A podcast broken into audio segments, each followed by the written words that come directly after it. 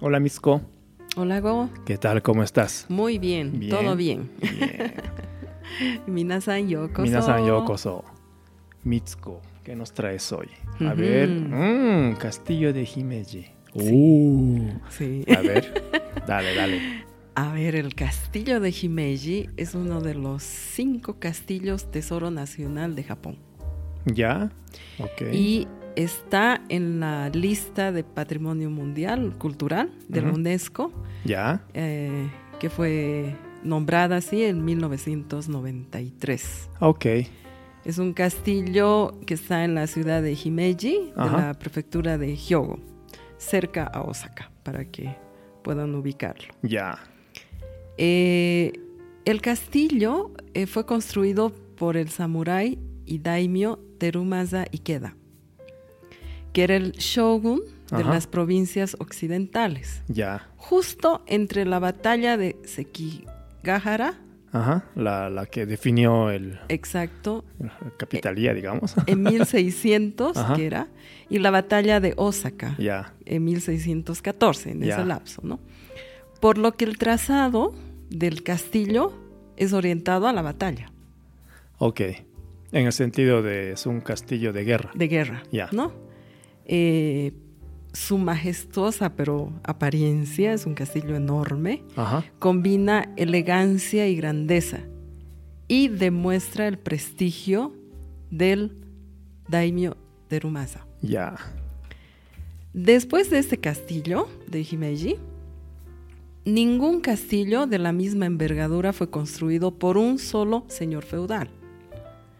En parte porque hubo una orden del shogunato de Edo Ajá. que no que prohibían eh, una nueva construcción, renovación y reparación de castillos sin permiso del shogunato. Ok, claro. Entonces es ya que tiene era- sentido, ¿no? Tiene. No puedes ir eh, un- haciendo un- una infraestructura de este, de este calibre para atraer, qué sé yo, la idea de una nueva sede de gobierno Claro. o un edificio de guerra, etcétera, ¿no? Sí, claro. No, se era, entiende, era se además entiende. simbólico, ¿no? O Claro, sea, por supuesto. Eh, durante el periodo Edo, el castillo de Himeji se convirtió en la sede del clan Himeji, ¿ya? Ya, Y se estableció Saigoku Tada- Tagami. ya. Ay, qué difícil. Eh, para vigilar a los señores feudales de las provincias occidentales. ¿no? Ya. ¿Ya? Durante aproximadamente 270 años, ¿no? Cuando el gobierno Meiji se, se restauró, ¿no? Eh, actualizaron el registro, ¿no? Y eh, ahí se indica que el castillo estuvo en manos de 31 se- señores de seis familias. Ya, en Ah, todo ese ya te entiendo. Cuando apareció el gobierno de Meiji, ¿no? Eh, que, a ver, desde la batalla de Sekigahara, 1600, hasta Meiji, que es Ujú, 1800, 1800. ujú, 1868, ujú, han pasado 270 años, digamos. Eh, en el gobierno de Meiji se restauran los registros. Y se descubre que había 31 generaciones, digamos, ¿no? Exacto, de la familia. de seis familias, ¿no? Ya, qué belleza tener esa historia. Yo quiero así mis ancestros. ¿No De ve? 31 generaciones, digamos. Me encantaría. A principios de la era Meiji, Ajá. el castillo pasó a estar bajo el control del Ministerio de Guerra. Ya. ¿ya? Pero eh, se vendió al sector privado en subasta. Así. Sí, ¿Quién ofrece un sí, millón? a ver, sí, porque, bueno, ¿no? Ya. Ah, y lo compró el señor Sei- Seiichiro Kobe Ya. por 23.50 yenes. Ya. Pero posteriormente el señor renunció a los derechos porque ha debido ser muy complejo mantener un castillo de esa Hay, envergadura. hay dos formas de pensar. Tú ganas la licitación, o perdón, el- la subasta, con un fin eh, social. Puede ser. Puede ser. Puede ser, ¿No? ¿no? Y la otra es comercial, pero Comercial. por lo visto no, no fue ese. No, no Sí. fue. Y el castillo volvió a ser propiedad del Estado, Ok. ¿ya? Y luego se convirtió en cuartel del ejército. Ok, estamos Ya. hablando de Meiji. De entonces, Meiji, claro. sí. sí. Con, lo, con el paso de los años, obviamente, el castillo se fue deteriorando, ¿no? Ajá. Pero eh, como estaba con, a cargo del ejército, el, cor- el coronel Nakamura Shigeto, eh, él tomó medidas para conservarlo, ¿no? Ya. Y, y en ese momento, pero cuando otra vez se volvió a deteriorar, porque bueno, son muchos años, los ciudadanos solicitaron a la Cámara de, de Representantes de- del gobierno. ¿no? y el Congreso Nacional, Dieta Claro. Nacional le llama aquí, que hicieran ombra- obras de re- restauración Ya. y resuelve ¿no? llevar eh, a cabo la gran reparación del periodo Meiji con un costo de 90 mil yenes. O sea, invirtieron Sí. buena cantidad de... Esto no es nunca fácil, No. La gente que viajó a Japón y si le tocó alguna vez la mala suerte de ir a un castillo o un templo en época de restauración grande, Sí, a mí. ¿te tocó? Está, está cerrado por, por un buen Sí, tiempo, ¿no? Pero buen es un trabajo tremendo Sí. la restauración de un Sí. templo de, de esta antigüedad, ¿no? Mm. Sí. Pero, digamos, es para que se conserve un buen tiempo también. Claro, ¿no? el resultado O sea, es no- hermoso. Claro, ¿no? y además no son restauraciones así... No es pintura sobre pintura. Exacto, sino realmente es Sí, una no es restauración una obra porque, grande, ¿no? porque Sí. son patrimonios, ¿no? O Claro. sea, no, no es cualquier... Ya, ok, entonces esto pasó en la época Meiji. de Meiji, ¿no?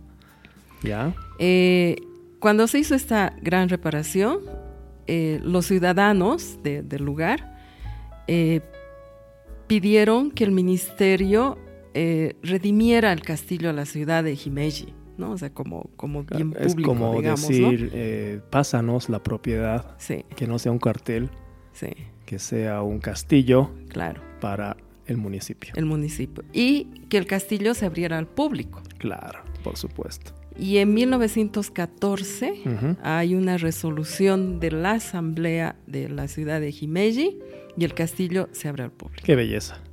Claro, ¿No? ya. En 1927 Ajá. fue designado lugar histórico, ¿no? En virtud a la ley de preservación de monumentos históricos. Ya, Y en 1931 la torre del castillo fue designado Tesoro Nacional, ya. porque tiene una torre muy especial, ¿ya? Durante la guerra, Himeji fue bombardeado dos veces, pero escapó milagrosamente a la destrucción por el fuego gracias a la suerte de que una bomba llegó una bomba, pero no explotó.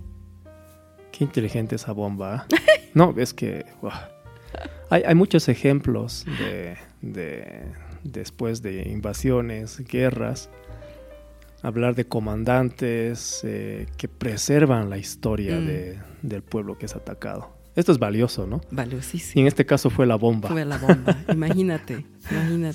Sí, qué bien. En el periodo Showa, más reciente, No, que estamos hablando ya en el Showa, ¿no? Sí. Que estamos hablando del 31, 27, ¿no? Sí. sí, eh, hubo también importantes reparaciones y eh, desde ese momento es el centro de turismo ¿no? y Ya, cultural. ¿no? Ya. Se abre. El origen del nombre ya es Himeyama, donde se encuentra la, la torre, era conocida en la antigüedad como la colina de Himeji. Entonces de ahí es donde, donde viene. Ajá. Ahora, bueno, hay mucha más descripción del castillo, es larguísimo, porque realmente es un es una edificación impresionante. Ajá. Eh, describirlo tomaría No, seguro. como cinco no. podcasts. Ya. Pero me llamó la atención algunas curiosidades que tiene Ok, el castillo. vale, ¿Ya? dale. Primero tiene tres fosos. O como es tan grande, tiene uno interior, intermedio y uno exterior. Ya. Su muro de piedra Es moch. fue construido también en tres periodos. Ya. ¿Ya? Eh, uno en Hashiba, que le llaman en 1580 a 1582, que son que están apilados en el campo, ¿no? Ya. El segundo en 1601 a 1609, que estaban injertados, ¿no? Y apilados con madera, con pendiente de abanico, o sea, medio inclinado. Ya. y tres en 1618 que son también injertados, ¿no? Entonces tiene, como era un tema también de defensa, Claro. uf, los, los muros tenían que ser eh, muy, muy fuertes, A ¿no? ver, Y muy de entonces tenemos tres fosas que, bueno, una fosa es un hueco por donde corre agua, ¿no? Tenemos tres, tres barreras de fosas y después vienen estos muros, Muros de piedra. de piedra gigantes, ¿no? Ya. ok. Las tejas, Ajá. ¿no? Eh, lleva, suelen, bueno, normalmente suelen llevar el escudo del, del señor del castillo, ¿no? Ajá. En el momento que se fabricaron las tejas, ¿no? Ya. Y hay escudos como de la mariposa del clan Ikeda, Ya. eh, hay el escudo de la Paulovnia Ajá. del clan Hashiba, Sí, la hoja de famosa, ¿no? De- sí, Ya. el otro de Malvarrosa del clan Honda y otros escudos que ahí aparecen como la fruta del melocotón, Ajá. o sea, el durazno, Melocotón. durazno, el ginkgo, Gi- Ginkgo, ginkgo, ¿no? Sí, ¿no? bueno, Ya. sí. Eh, hay un pequeño martillo y, bueno, y hay, hay varios, ok. ¿no? Hay un total de 997 ventanas de tiro llamadas Sama. Ya. donde eh, permanecen en las murallas del castillo y estos eran para eh, apuntar Claro. al enemigo, ¿no? claro. O sea, para, para que... Y, y tienen unos ángulos en las aberturas que sea más fácil apuntar al enemigo y más difícil del enemigo te apunte a ti. Claro, desde afuera se ve un pequeño hueco, Sí, pero desde adentro tienes la... Bueno, si fuera un pequeño hueco en una pared gruesa, solamente tendrías una visión muy, muy, muy, muy... limitada. Exacto. Pero si tú le pones un ángulo grande, entonces desde adentro tienes una posibilidad de mover la cabeza y el arco y la flecha Exacto. para apuntar a varios ángulos, pues desde afuera solo ves un hueco, ¿no? Es Sí, un poco la idea, ¿no? interesante, ¿no? A mí me encanta ver los castillos, ¿no? Esos, esos Sí. mecanismos que tenían de defensa. Y son detalles, ¿no? Por eso Sí, veo esto. sí, sí. Eh, como decías, hay numerosos mecanismos de defensa Ajá. Que ocultan dentro de la apariencia del castillo, como estrechos espacios, ¿no? Ya, Ocultos en los muros de la torre, ya. ranuras de piedra en las puertas y muros, Ranuras, ya. ya, hace que, que- que- que estén ocultos, ¿no? Ajá. Corredores que se conectan entre las torres, Sí, pero sí, sí. equipados con robustas puertas, ¿no? O sea, que no puedan pasar. Sí. Mm, Ya, claro. Y, encima de las puertas seguro la, la... No sé cómo se llaman unos portones que desde arriba puedes ver a los que están cerca de la puerta para lanzarles cosas desde allí, ¿no? Una belleza. Sí. Ya. Había un reglamento de apertura y cierre de las puertas eh, para entrar al castillo. O de paso, entrar y salir al castillo. ¿Ya? Hay un reglamento del año nuevo de 1706. Ah, el reglamento de cuando realmente se usaba como... Sí, sí, sí. Guay. Sí. ¿Ya? Del periodo Sakakibara. Sakakibara, Sí, cuando el señor del castillo estaba en residencia, ¿no? Ya. cuando vivía ahí. La puerta grande se abría a la hora del conejo, Ya. a las 6 de la mañana, Más o menos a las seis. y se cerraba a la hora del gallo, Ok. a las 6 de la tarde. Ya. Más o menos. Digo más o menos porque la- las horas, ¿no? En Claro, esa época. no, no eran Sí. exactas, ¿no? Sí, sí. Y la puerta lateral se abría a la hora del gallo, Ok. a las 6 de la tarde, A la como hora, decíamos, claro, sí. y se cerraba a la hora del perro, a las Ya 8 de la noche. la hora de cenar. Bonito, ¿no? Me Ya. gusta esto, de las Sí. horas del perro, del gallo, ¿no? Sí, sí, sí. Es una belleza esa, ¿no? Sí. Había pasadizos y puertas eh, en el círculo interior, ¿no? Eh, los pasadizos del círculo interior giran y se retuercen como laberinto. O sea, es un laberinto en Eh, realidad. ¿no? Haciéndose cada vez más anchos y estrechos, ¿no? Para que, eh, para que te marees, seguramente. Mm, sí, es, es un poco... eh, tienes que pensar en batalla, ¿no? Mm, Cuerpo a cuerpo. Un pasillo delgado solo te permite correr. Sí. Y el- uno detrás de otro. Y en Y el si, ancho. y si tú de ese pasillo delgado llegas a un espacio ancho, te están esperando muchas personas juntas. Entonces, del pasillo sales uno a uno. Claro. uno por uno. Entonces, tiene ventaja el que está en el espacio ancho. Si el que está en el espacio ancho empieza a perder, se escapa por el otro pasillo delgado hasta donde están tus aliados en el otro espacio ancho. Claro, ¿no? Entonces, es difícil ganar al que está en posesión del castillo. claro. ¿No? Sí. Y dice que algunas de sus puertas son tan estrechas que solo puede pasar una Es persona. la idea, ¿ve? claro. Y, eh, y están situadas en lugares difíciles de entender, Ajá. lo que dificulta el avance. Claro. Solo conocían los que, Claro, los que los que estaban. manejaban ahí. Entonces, esta medida eh, es eh, básicamente defensiva, Ajá. diseñada para confundir y dispersar, obviamente, al enemigo, como Sí. decías, ¿no? Ajá. Y para inmovilizarlo en callejones sin salida. Sí, una belleza. Estrategia, ¿no? Sí. Ya. A ver, el, en el castillo principal, eh, tú sabes que mm, la medida son por tatamis, hemos explicado. Hemos hablado hemos eso hablado, en sí, las tatami. medidas, ¿no? Ajá. Entonces tiene, tiene una medida especial el tatami, pero los salones son de acuerdo a la cantidad de tatamis. Sí. Por ejemplo, Sí. el gran salón, 151 tatamis. ¿Ya? Y así Ya. van nombrando los diferentes eh, salas. Hay una sala del ganso salvaje, por ejemplo, 23.5 tatamis.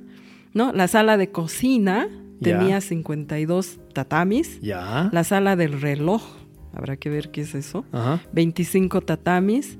El mensajero, su habitación tenía 12 tatamis. 12 tatamis. Ya. ¿no? Ese es grande. Entonces ¿ah? son realmente grandes.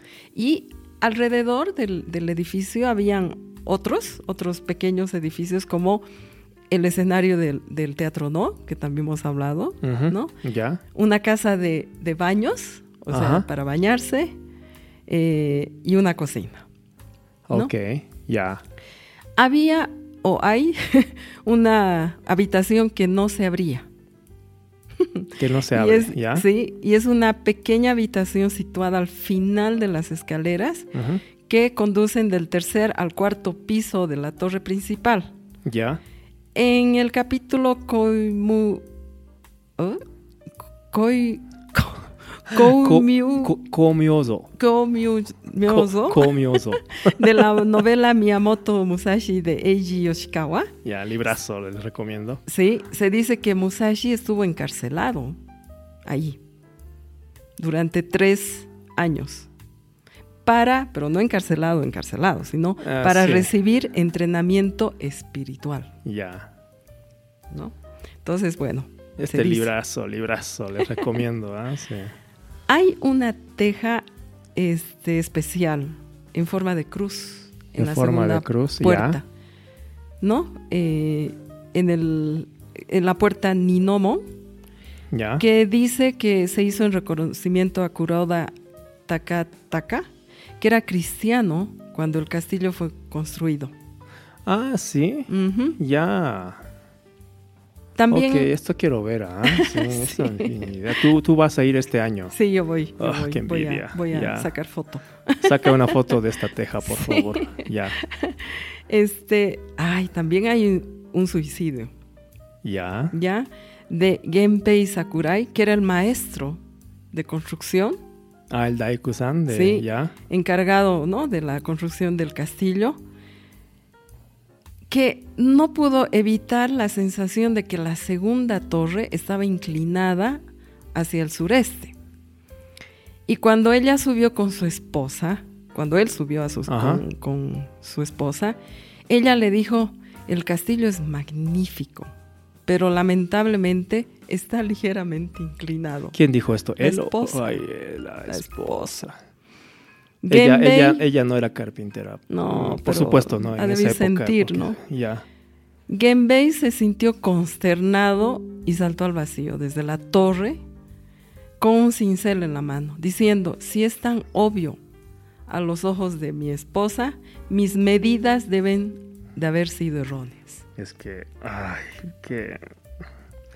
Ahora, Los, los Miyadaiku, que son famosos, una famosa escuela de carpinteros en Japón, Mm. encargados de, de Mm. grandes templos, castillos, eh, son perfeccionistas. totalmente. ¿no? Es- totalmente. Es, una escuela de, de carpintería Sí. que se, y sus conocimientos se pasan por generaciones, como, Como si fuera un arte marcial. eh, Exacto, Cualquier, exacto. cualquier do, Cualquier do. ¿no? Exacto. Cualquier do. Y en esa época, pues era. ¿no? Sí. Y si estás hablando de un castillo tan importante Sí.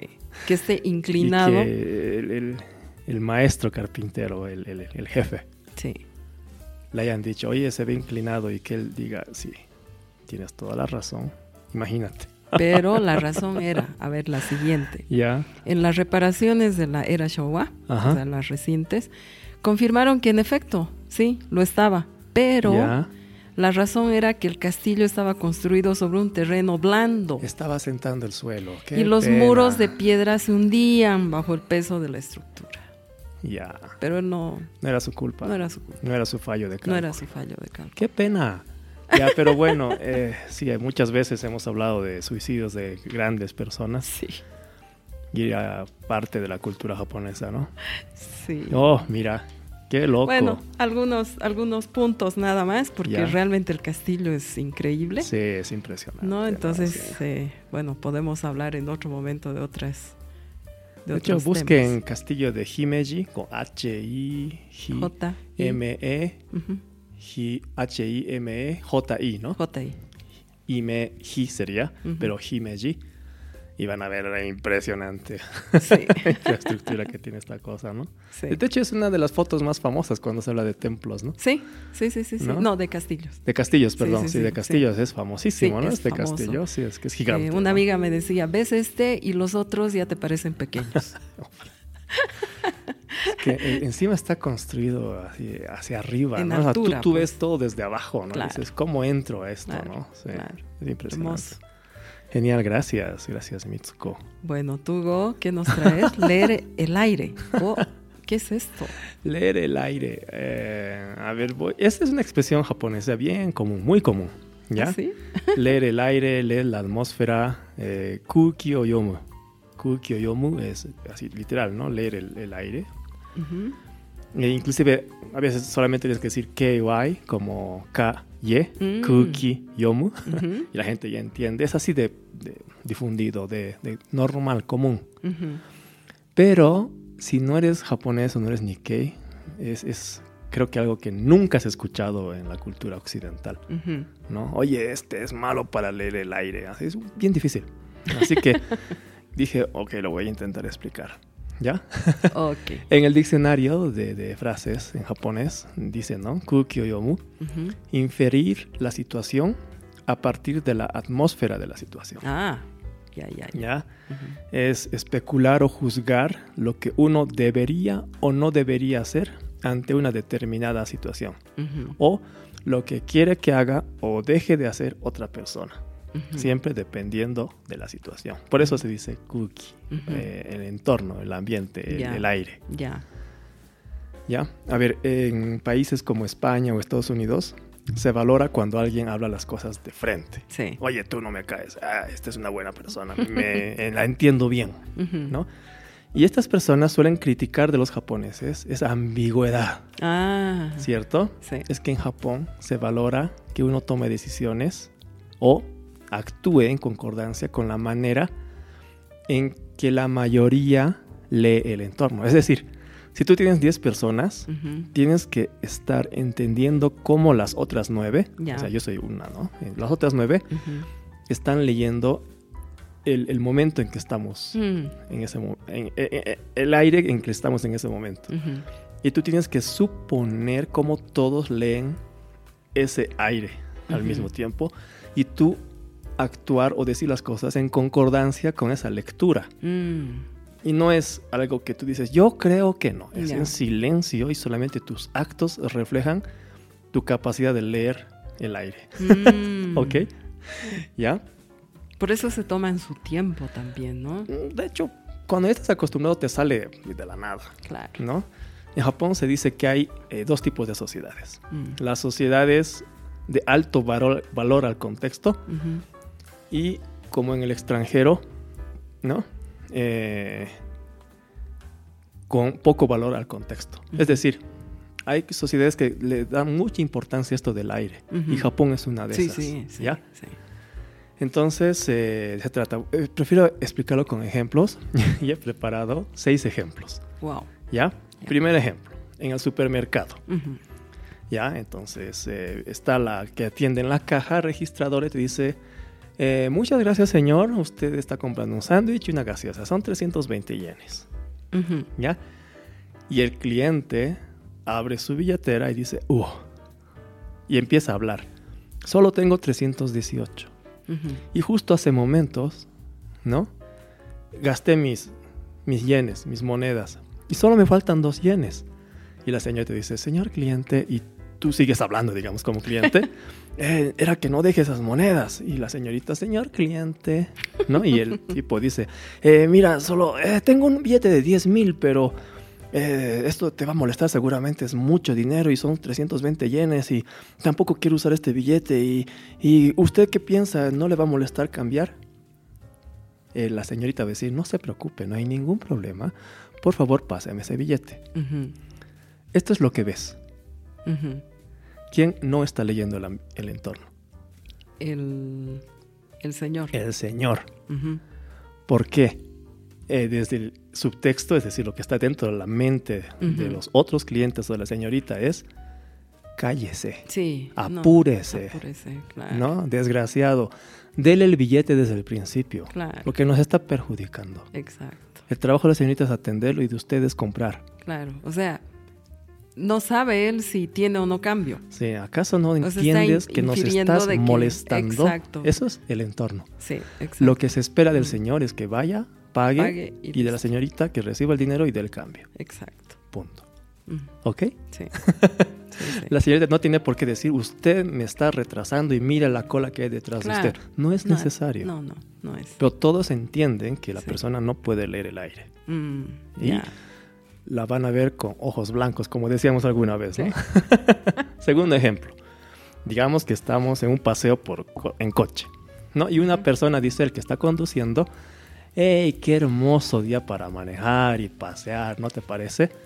Y su pareja que está al lado dice, sí, súper, mira, ni siquiera llovió y los pronósticos decían que iban a llover. Y, y de repente lanza un grito. ¿Ya? Como si hubiera visto a alguien cruzarse por la calle, algo. Ya. Y el que está conduciendo no sabe qué hacer, si frenar, esquivar y no ve Ujú. nada. Y dice, Ujú. ¿qué pasó? ¿Qué pasó? No, no, no, es que me olvidé apagar el aire acondicionado. Y vamos a gastar mucha electricidad. ¿Ya? ¿Quién no está leyendo el aire? La, la del aire acondicionado. sí, claro. porque se supone que están paseando, están manejando, se la están pasando bien. El tipo está manejando, que es un, un acto peligroso en una autopista. no Mm, claro. puedes gritar. No, claro, sí. Uf, Y menos para una cosa así. claro. Claro. ¿Se entiende? Sí, es sí, un poco sí. sutil, ¿no? Pero esto tampoco es. Eso es no saber leer el aire. Ya, Y lo que va a decir el, el- el que está en el volante va a decir, esta persona no lee el aire. claro. ¿Ya? Ok, tercer ejemplo. Ajá. Digamos que están muchas personas, ¿ya? Y que están entusiasmadas por hablando de un juego de, de video, ¿no? Un videojuego. ¿no? Y, y una persona dice, hey, anoche logré vencer al monstruo del nivel 5, así fue increíble, ¿no? Y el otro dice, eh, qué súper, usaste la técnica que nos dijo Midori. Sí, oye, se fue útil esa técnica y me sirvió el consejo tuyo sobre el poder extra. Y todos dicen, excelente, tú también pasaste el nivel hace unas semanas, ¿no? Go, así. Y Go dice, "Mm, no, no me acuerdo. Eh, ¿De qué juego hablan? "Eh, es que no me interesa. ¿Quién no lee el aire? El, Esto es obvio, ¿no? el go. ¿Por qué no estás leyendo el aire? Porque no estás leyendo el entusiasmo. Entusiasmo, sí. Entonces, si no te acordabas o no te interesaba, tienes obligado otras formas de decirlo. Claro. O te callas. pues. Primero meterte al entusiasmo, decir, oye, me encanta que hayas logrado pasar, no me acuerdo del Mm. juego, Mm, claro. pero mantener el mismo entusiasmo, Claro. porque es lo que obliga el momento, ¿ok? Eso es no saber leer el entorno. Mm, A ver, están yendo varios amigos a Tokyo Disney, el ejemplo 4, ujú. ¿no? Y dicen, por fin, hemos esperado muchas semanas para este día, hemos ahorrado. Sí, Tokyo Disney, ahí vamos, ¿no? eh, Tadashi, ¿qué opinas? Ay, no pude dormir, estaba emocionado, ¿no? Y quiero subir a todos los juegos, yo les invito. Súper, ¿y tú, Go, qué opinas? Bueno, a mí me encantaría, me, me gust- estaba con la idea de ir a Universal Studio, pero vamos a Disney, vamos, así, ¿no? Yo invito a la primera ronda. Aquí hay alguien que no lea el entorno. No, Sí. ¿Sí? Todos están yendo a Tokyo Disney. Ah, y él dice que quería ir quiere- a Universal. Y él decía, vamos, súper, pero yo quería ir a Universal, pero los estoy acompañando. ¿Qué es eso? Ah, sí, sí, sí, sí. Eso es no Claro, saber como leer que el ni modo. Sí. Estoy yo aquí. O sea, ¿estás acompañándonos o no? Mm. ¿Lo estás disfrutando con nosotros onda, o no? ¿no? Sí. Ese go es así. Mm. No es cuestión de subirse a los ánimos tampoco. Sí, sí, sí. Es lo que dices también, El modo, ¿no? la manera. Sí, puedes hacerlo muy feliz. Vamos a Disney, sí, aunque yo quería ir a Universal, pero vamos a Disney. Sí. No, hombre, no digas eso. Claro, no digas eso. Eso es no saber leer el aire. Sí. ¿Se entiende? Ajá. Imagínate un día caluroso, ejemplo 5, ya en una oficina, ¿no? Y, y una de las personas dice, ay, qué calor, me muero de calor. Y el otro dice, cierto, es, es- es- este verano está grave, ¿no? Y se nos rompe el, el aire acondicionado y aparece Go. Y dice, ¿no? Oye, sí, qué calor, me voy a comprar unos helados. Ya, buena idea. Y se compra su helado. ¿Estaba obligado a comprar para todos? No, pero por, por eh, Por digamos... leer el aire, Exacto, sí estaba sí, obligado. estaba Además, obligado. él dijo, voy a ir a comprar helados. ¿Para qué dice, pues? Exacto, Claro. eso es Mm. no saber leer el aire. Sí, sí, sí, si vas a ir a comprar helados, dilo callado. claro, o sea... que no te vean. Exacto. Ya está. Pero si vas a decir, ay, sí, qué calor hace, voy a comprar helado, compra para todos. Claro, Porque eso es lo que obliga, lo que se espera claro. Del acto de uno en ese momento. En ese momento y lo dice además. Sí. Mm. ¿Se entiende? Sí, sí. ¿Ya? Es fácil cuando tú entiendes de qué se trata, Kuki o Yomu. Sí, sí, sí. ¿No? Sí. Ejemplo, último ejemplo. Una, una colega de trabajo está llorando en su escritorio, ¿ok? Viene otra y dice, ¿qué pasó? Mm. Mi novio me engañó. Mm. Oh, qué pena, ¿no? Pero, nada, tranquila, seguramente vas a encontrar a alguien bueno. No todos los hombres son así y no sabes qué decir y viene Midori y dices, "Ay, no, ¿verdad? ¿Qué opinas, Midori? Sí, sí, sí, sí, puedes encontrar un hombre. De hecho, ayer conocí, eh, conocí un chico espléndido, muy bueno, guapo. Estoy feliz. Qué bruja. Bruja, ¿no? eso, es, eso es un KY. KY Kukioyome. No, no, Mm. lee el entorno, por favor. Claro, la pobre está llorando y, y ella dice, uy, me conseguí un chico Sí. bárbaro. Sí. Ya, sí, Estos está. son ejemplos típicos, digamos, de Kukioyomu. Son sutilezas, pero hay gente que dice, ¿qué tipo de chica te gusta? Las Ajá. que leen el aire.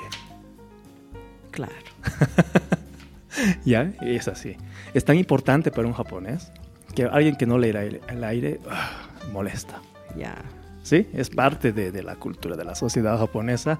Así que KY, eh, KY. entiendan de qué se trata. Esto es leer el entorno, ¿no? Sirve, hay ejemplos mucho más avanzados, pero estos son los más básicos, ¿no? De poder leer entorno. Que se, cuando es más avanzado, se vincula al omotenashi, que hablábamos Sí, alguna sí, vez, sí, de atender a la gente, a los clientes, Ujú. a un desconocido, ¿no? Que va más allá. No, pero esto es lo básico. Qué bonito. Sí. Uno siempre aprende, ¿no? Ah, mira. Aprende. Entonces, KY. Qué guay. ¿Ya? Ok, eso Muchas es. gracias. Espero que les haya gustado el KY y el castillo de Eh, Himeji. Muy bien. Ok, nos Hasta la vemos próxima. siguiente. Otsukare-sama. Otsukare-sama.